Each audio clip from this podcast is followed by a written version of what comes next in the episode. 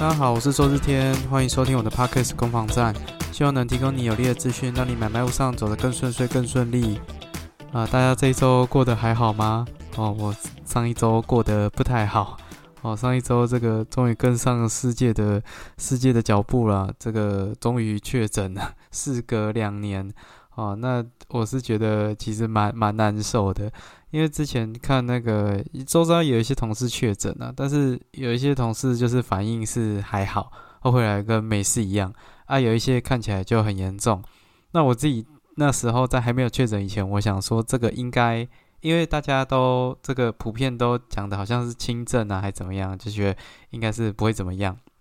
但是我后来中了之后，我发现，哎，我好好好像不是我想象中的那样了，而且。而且就是全身真的超超没有力气的，我连开那个便当盒上面的那个胶带啊，我都都会撕撕不太开，就是双手没力这样，对吧？那而且我觉得其实除了这个四肢无力，我我本身是没有很严重的那种什么咳嗽、喉咙痛，没有，我觉得那个还好，就是有，但是没有这么严重。那我觉得说像现在，像现在已经过了大概快两两个礼拜了。我觉得脑子变得很不好使啊，就是那传闻中的脑雾的状况，对吧？那我太太是想说，你可能是回去工作，就是脑子自然会变钝。我想，你感觉起来是真的是差蛮多的啦。所以，如果你周遭有这个这个确诊的朋友，也希望说可以多体谅他了。那这次确诊，除了身体的这个这个变化以外，我觉得，呃，我我自己还有另外一个很深的感触啦，是说。就是要慎选另外一半，好，因为因为这个确诊，我原本是小孩确诊，然后后来是换我确诊，然后最后换我太太确诊，因为大家都住在同一个屋檐下嘛。那我真的充分的感受得到，如果你跟你的另外一半，或你的家人相处不是很好的话，在这一段期间隔离，其实真的会摩擦不断。我先说我我我本身是 OK 的，因为这对我来讲是很难得的跟。呃，就是太太跟小朋友相处的时间，可是我可以想象，这个朝夕相处，如果是对方看彼此不太顺眼的话，那应该会有非常多的这个这个口角的机会啊，对因为生活习惯啊，等等这些之前就有看新闻有讲说，那个日本在那时候大概两年前，就是还有那个新冠离婚潮，我可以想象啊，因为如果都没有朝夕相处的话，然后忽然变这么。强的密度，两个人、三个人关在一起，关了，呃，那时候刚爆发疫情，刚爆发的时候还要关十四天，我觉得那个真的会出事，那个真的会出事，哎呀，那个太多太多可能就是会。有冲突啊，所以我觉得真的也要慎选一个可以跟你过生活的另外一半。那我我是 OK 的，嘿，我太太很棒，对吧？这绝对不是什么求生欲的表现，这个是真的觉得，哎，这一段时间还还算不错。那也跟就看着小朋友这样子一步一步成长，这样，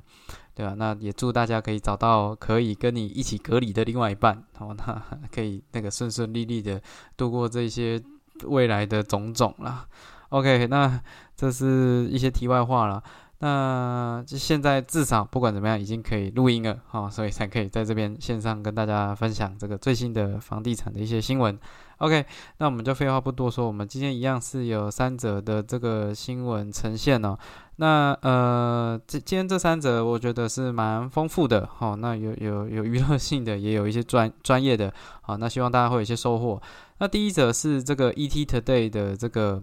这个新闻，好，它是标题是“投资客落难，帅过头惨赔三亿，租屋巴黎，自曝五级马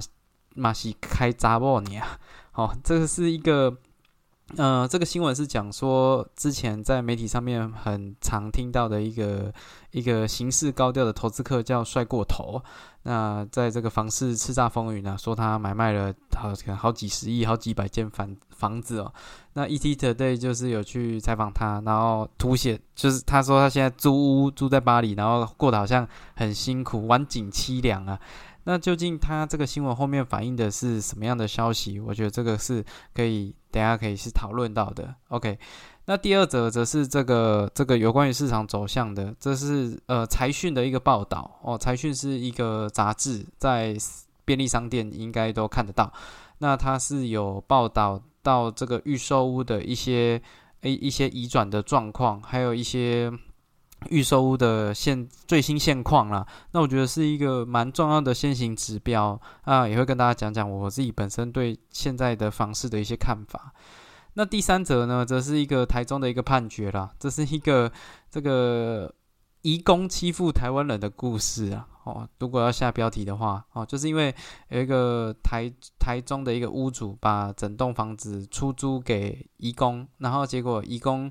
呃，就是把他原本是五间套房，整栋。后天有五个套房，结果那个移工承租之后，他就改成十一间的套房，然后再出租变二房东啊！我很厉害，五间改成十一间，很强，然后再 再再变二房东，再去出租给别人，然后还把锁全部都换掉，所以变成房东就是回去看到他房子，哎，怎么变身变成另外一个另外一个样子，然后就。对这个这个义工进行诉讼，那到现在一年多了还没办法拿回房子哦。这个是其实如果你有在听我的节目，其实会知道说我对于租赁这个东西，我是其实是觉得它蛮它它的风险其实是有有蛮高的风险在里面的，而且很多的咩咩嘎嘎哦，很很可怕，我觉得很可怕。那等一下也会跟大家讨论到说，如果你真的遇到租客不把房子缴回，你会有哪些事情需要处理？我我个人认为是蛮棘手的，然后希望大家不要遇到。OK。那就开始今天这个这个房新闻的的节目。那第一则，这个帅过头、晚景凄凉哦。这个人背景是这样的，就是在呃彭淮南，大概二零一零年，就十二年前，有在讲到说要去做一些打房的一些措施。那就点名说有一个投资客在拥有两百多间的中古屋。那当时就传闻说这个投资客是姓黄。那于是媒体就争相去报道，当时业界最大咖的投资客叫一个叫勇哥，叫黄永义，那还有一个叫熊哥，叫黄文雄啊。但是因为他们都蛮低调的，所以他们也不太想接受这种采访，因为毕竟你这是做房地产的买卖这么多件，其实国税局都很敏感啊，就觉得一定会想说你是不是会逃漏税啊，还是怎么样的。那这时候这个。这个帅过头，本名叫黄家进的这个这个帅过头，他就衬衫，他就算是，呃，他就很高调的，高很高调的说，哦，我也是投资客啊，我怎么样怎么样啊？那你们他们不采访，那你可以来采访我啊，这样。那当然媒体就觉得，哎，既然这么有娱乐性，也这么有，大家也想知道说投资客到底在想什么，所以这个帅过头就在那时候就是有有起来，而且他行事风格非常的高调，哦，那就是。当初是讲说三黄一流了，还有一个是刘妈妈，刘妈妈是住地堡的，然后是好像是卖鞋鞋子起家的，传产起家的，然后买了很多台北市的店面，只买不卖。好，那媒体就下一个标题叫三黄一流，然后来呃统称这些投资客，不呃这些大型的投资客算是一个指标啦。哦，大概当时的背景是这样。那那。再回来讲回来，这个人，这个人他是宜兰人，目前六十六岁，离婚有两个女儿。哦，那因为他行事风格太高调了，这个网络上都查得到。啊，那他的经历是他做那个同包，就是做装潢同包做了十年啊，做中介做了六年，还有玩法拍玩了一年啊，之后这些玩完之后就开始玩房子当投资客这样。好，然后行事风格很高调，开班授课、直播售屋，然后各种什么 FB 经营都很多了。哦，然后讲的话其实都，呃，算是蛮蛮蛮尖锐的，然后也会讲一些干话，对吧？就是他之前有一个很有名的一句话，就是卖不掉我加价卖。哦，就是我这个房子如果这个价格卖不掉，那我就在往上加。我就是一直在往上加，一千万卖不掉我就开一千一，一千一开不掉我就 卖一千二。然后还有什么什么什么赌客就是要上桌哦，因为我是投资客嘛，我就是要炒作房地产，我就赌客啊，所以我就就就是要买卖这样。然后还要什么什么什么，宁可坐牢也要炒房，哦，因为炒房利润太高了啊，我我要炒房炒到你买不起，会在会在这个新闻上面去讲这种话，呃，所以你可以想象他其实是娱乐性是十足了。啊，那他对外都是跟人家讲说，跟着他都是都是赚钱呐。吼，那手法的部分无非就是你你如果你如果跟他的团，他就是会介绍你买房子嘛，然后你就是去当屋主，然后看怎么去拆账，可能七三分啊，或或或就是看谈的条件是什么。好，那呃，但但他也也是蛮有争议的，是是不是说都赚钱？其实也不全然呢。他呃，其实有很多的，如果你在 FB 查，还会有那种什么帅过头自救会啦，哦，就是当初可能有很多人也是呃跟随他的脚步，但是没有一个很好的结果，然后就产生很多的纠纷啊，或诉讼这些都有。好，那呃。但是他他因为行事风格实在是很高调，他他讲过我 我查到一个最有趣的干话是讲说，他说习近平哦，大陆的习近平也在炒台湾的房地产。他说习近平每天其实派三组人马在偷偷远方监视台积电，然后看台积电的这个营运状况跟这个这个走向，然后来决定说要买台湾哪边的房地产，然后可以去去炒房这样。那这个其实。你你我我这样讲出来，可能会觉得说，就是很这到底在讲什么东西啊，对啊，可是可是就是有人信啊，就是有人信了，就跟着他啊。像这个竹南就有一个，算是他之前也是纠团炒房的一个一个算是纠纷啊。然后有一个透天哦，我我忘记名字叫什么了。但是当初那买家是买一千四百多万，然后后来现在市值可能才八百多万。那有些人就是套牢，整个被套在那边。然后就就一辈子在扛那个房贷，然后有一些自备款都其实很不够，然后这样子扛房贷都面临到一些困难呢。那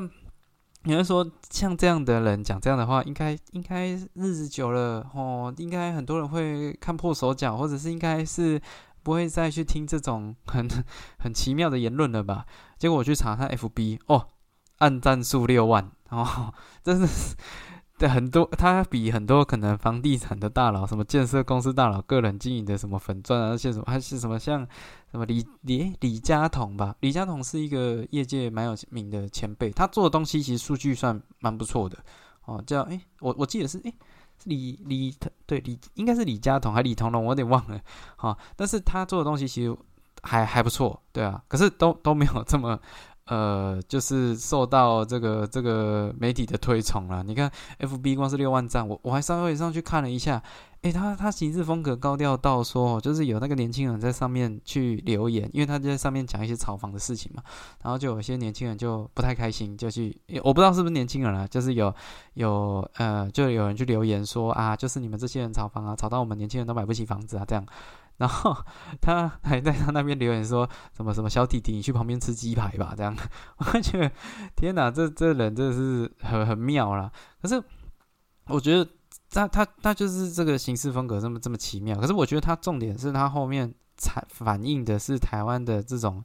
呃台湾人的一种心态，一种对房地产的心态。什么样的心态呢？就是台湾人其实想透过房地产致富。这是为什么很多人还还会去跟他？还有些人会留言说：“哦，谢谢老师，哇，老师讲的很有道理。”这样，台湾人一方面想透过房地产致富，但是一方面又仇富，就是仇恨这些有钱人。这是一个致富跟仇富的一种综合体，然后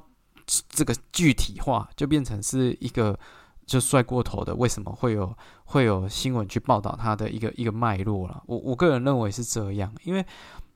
即便你骂声不断，可是就也有很多人，我相信他在开课还是会有人跟着他，对吧？因为很多人，这些人，你说他为什么会呃会 会掉进他的陷阱，也是一定是想赚钱啊，对吧？他一定是用获利啊、赚钱啊、一些成功案例啊去去讲啊，所以才会走到走讲讲这种干话，才会有人相信嘛，对啊，所以我觉得他是一个台湾人对于房地产的的心态这种。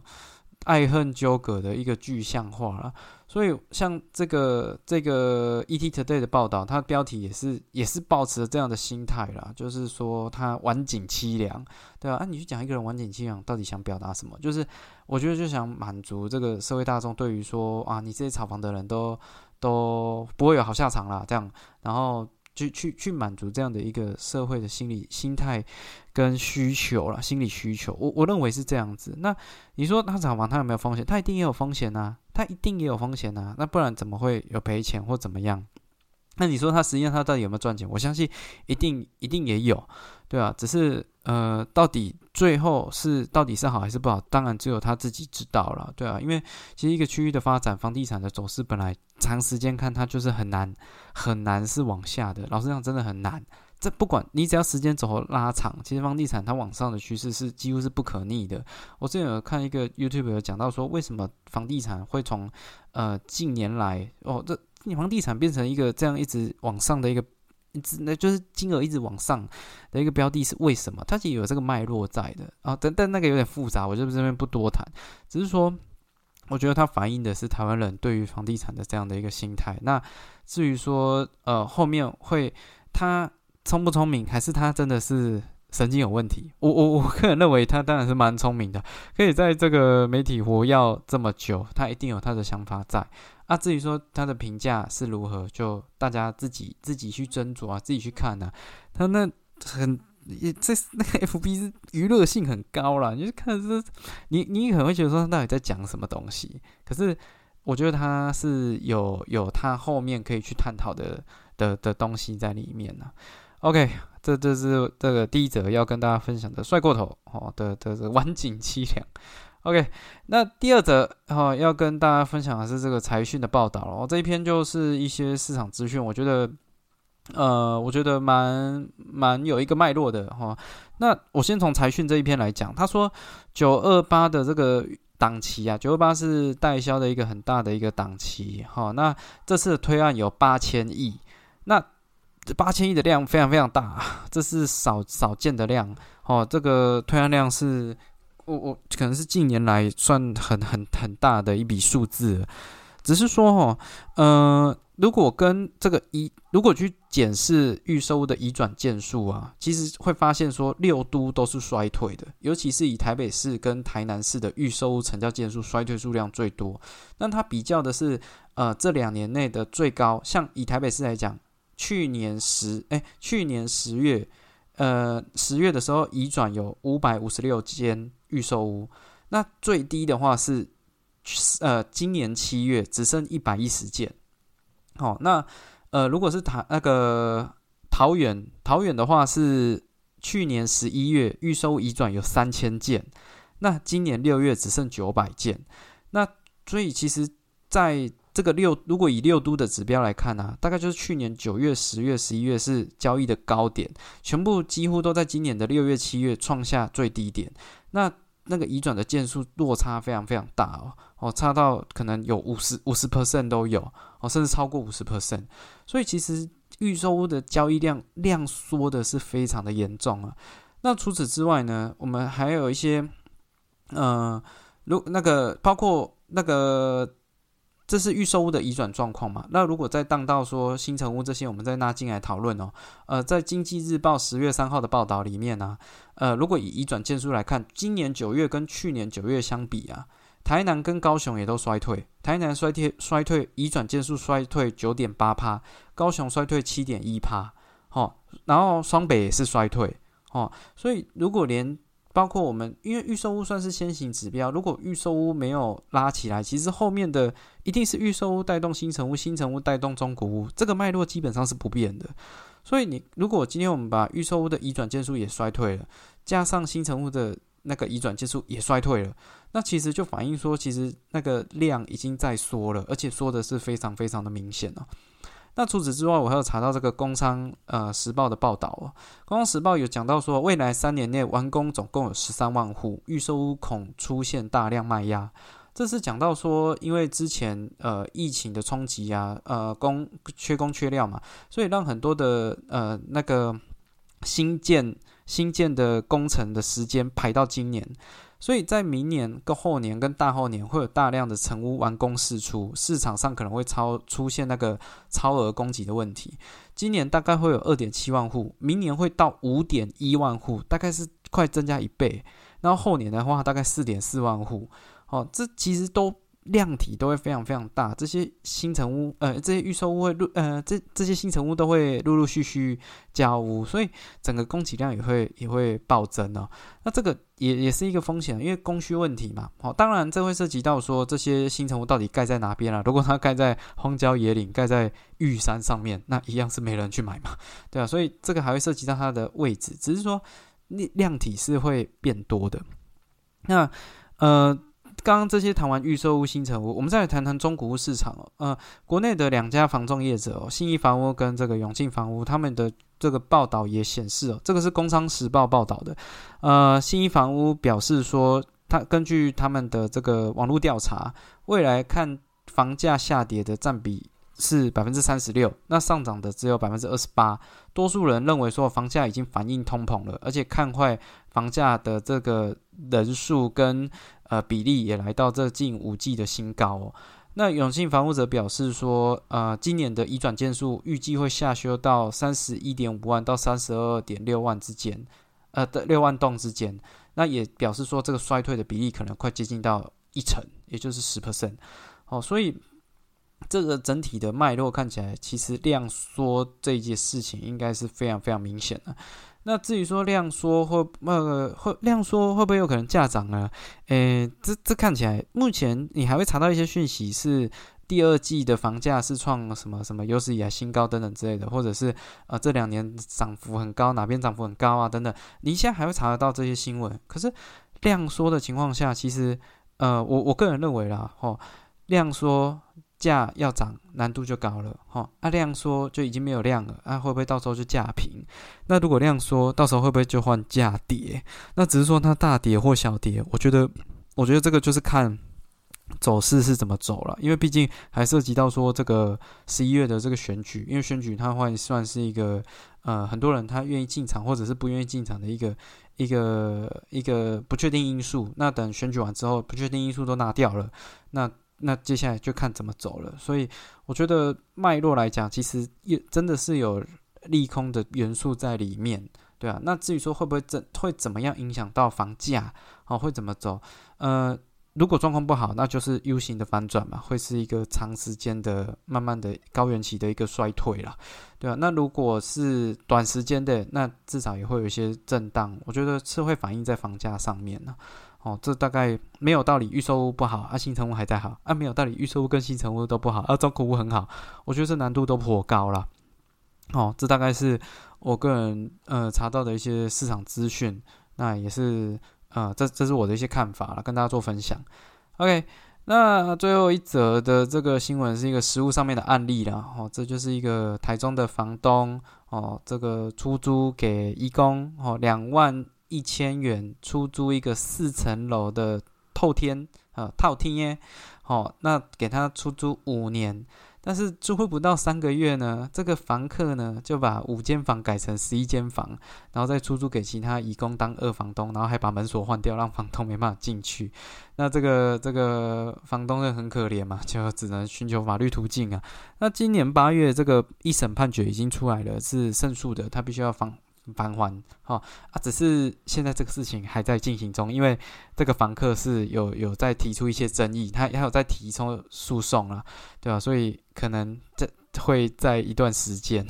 对吧？那那我我我先我先讲结论哦，就是如果遇到这样子不愿意走的房客或给你乱搞的房客，真的是一件很麻烦的事情。如果钱能解决的事，真的都是小事。我这样讲，如果你今天如果遇到这种房客啊，你你会有一些步骤要需要完成，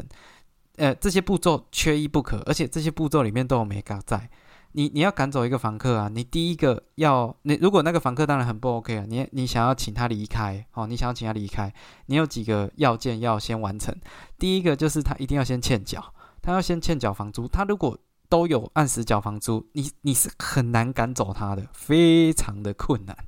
哈，所以他的欠缴要先发生。第二的话是先再催告哦，你没有缴钱哦，你没有缴租金哦，哦，你这样不行哦，那你要缴钱哦，你不缴钱，这样会有不好的事情发生哦。你要尽到一个催告的义务。第三哦，他如果都不缴钱，那你就要去跟他协调哦，或者是你如果有有公证就走公证啊，没有公证你要走协调，没有走协调的话，你是。